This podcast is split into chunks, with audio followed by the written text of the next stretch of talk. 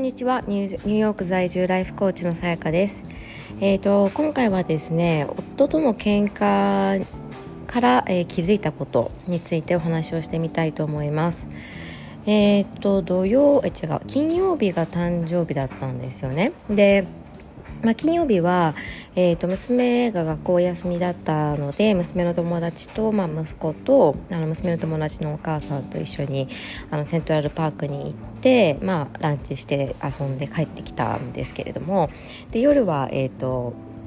私があゆみさんというライフコーチと一緒にあの共同開催している、えーとグループコーチングプログラムがありまして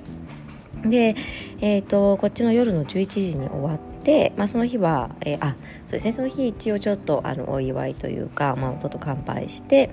というかまあ一人で 乾杯してして、えーと、夫はまあ仕事しててで、えーと寝ましたと。で次の日は日本あの娘が日本人学校でで、えーと、朝ですね私がだいたいつもあの息子が5時過ぎぐらいに起きるので私がだいたいつも朝起きてあの、まあ、娘のと息子と遊んだりとか、まあ、娘のお弁当作ったりとかっていうのをやるんですけど、えーと、土曜日はまあ、多分誕生日っていうのもあったのか、まあ、夫が起きてくれて先に。で多分30分30分経つか経たないかぐらい、まあ、2 3 0分ぐらいだと思うんですけどその後に私が起きてでそしたらすごいなんか変な匂いがしたからこれこれ何の匂いだろうって言ったらあの息子があの除光液をこうあの全部こうバーッと下に出しちゃったみたいなんですね。であのその時に私がなんかちょっとカチンとまず来てしまってあの、まあ、ずっと私は息子を私私の気持ちとしては、まあ、毎日ずっと私が息子を見てるわけですよね。でここれぐらいこれぐらいというかもうずっと見ている人がちょっと目を離しちゃった時にそういうことが起きるのはしょうがしょうがないと思えるんですけどものの2 3 0分であの普段ねそんなに見ることがない時になんかちゃんと要はちゃんとなんで見ててくれなかったんだろうっていうで彼あの息子は結構あのなんか想定外のこといろいろやるので本当に結構ちゃんと見てないとあの気が付かないできると思ってなかったことは急にできできるようになったりもするわけですよね。だから結構私もこう家で見ている時はあの気持ちはやっぱり常にあの何か他のことやってても息子の方にあのやっぱりこう神経はこういってるみたいなところがあってでその短期間でで結構その夫がそのに見てもらうとなんか起きたりするんですよね。でそれでちょっと私がまたあの、まあ、ちょっとカチンってきちゃったのが 1, 回目ですと。でその後であのお昼ご飯をまああげていた時に夫はまあパソコンでなんかまあ仕事しててで食卓にまあ座ってたんですけどで私がご飯をあげてる時にまあもう息子がずっと食べ始める前からぐずっていてで、まあ、ご飯をこうまあ投げて下にもうめちゃくちゃ散らかったりとか自分で食べたいって言って私が食べさせようと思っても全部もうわわわわって言ったりとか別のスプーンいくつ持ってきても全部息子に取られてあの自分で全部なんか持ってもうごちゃごちゃして本当汚くなっちゃったりしてたですね。で私のその時の気持ちはいや私これもう毎日これをやっているんだからちょっと助け舟を出してくれてもいいんじゃないのって思ったんですよなんですけどそのその場では言わずにでまああの割と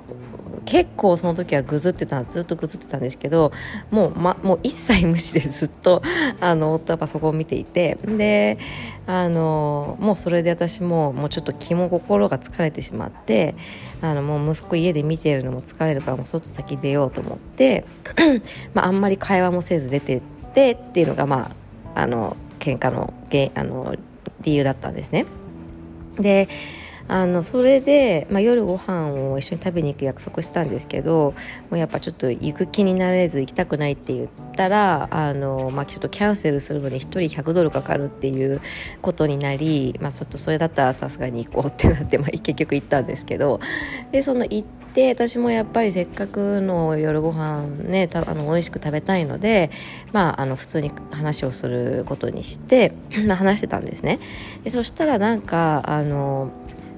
私、まあの怒りがなかなかこう収まらないイライラが収まらないっていうことってまあ人ってあると思うんですけどあんまりここ数ヶ月間そういうことなかったんですよ。で何かあっても割とすぐ言ってすぐ解決してたんですけれども本当久しぶりになかなかこう気持ちが切り替えることができなくてであの私の中ではなんかこうなんでなんでみたいなあのたまにはとかちょっとぐらいとかあのなんだろうななんでいつもそんなことが起きるの？みたいななんかあのいうのがずっとぐるぐるしてたんですけど話をしているうちにあ私も結構溜まってたんだなっていうことに気づいたんですよ。要はいつもだったら、まあ、スルーできたりはいもうなんか言って終わりなところがあのいつも以上に怒りを感じてしまったりイライラしてしまったり切り替えることができなかったりして要は私もすごくストレスが溜まった状態だったと。まあ疲れとかもあると思いますがそう。それに気づいてでもなんかこうやっぱり渦中にいると気づかなかなか自分では気づかなくてこうやりたいことがあってバーッと突っ走っちゃってるとなんか楽しんでやっていることをやっているので気づかないうちにすごいいろいろ溜まっちゃってるっていうことが私は割とあるタイプでで、まあ、今回もそうだったんですよね。だからあのよくよく考えてみるとあそりゃ疲れるよねみたいな。あの結構労働時間長いな、まあ、家事育児も含めるとですね。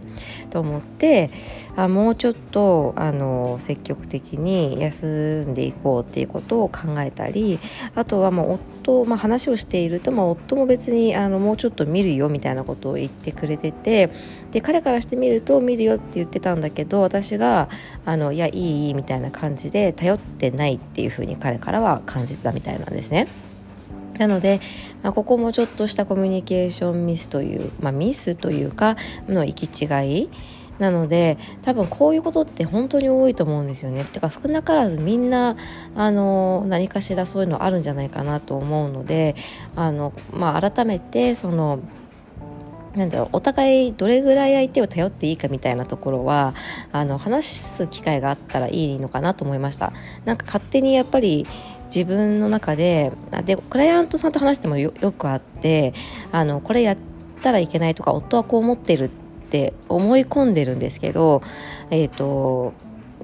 なんかそれはどうしてそう思うかってことを聞くとあのあれ、まあ、別に相手はそう言ったわけじゃないんだけど自分がそう思ってているみたいなことが本当に多いので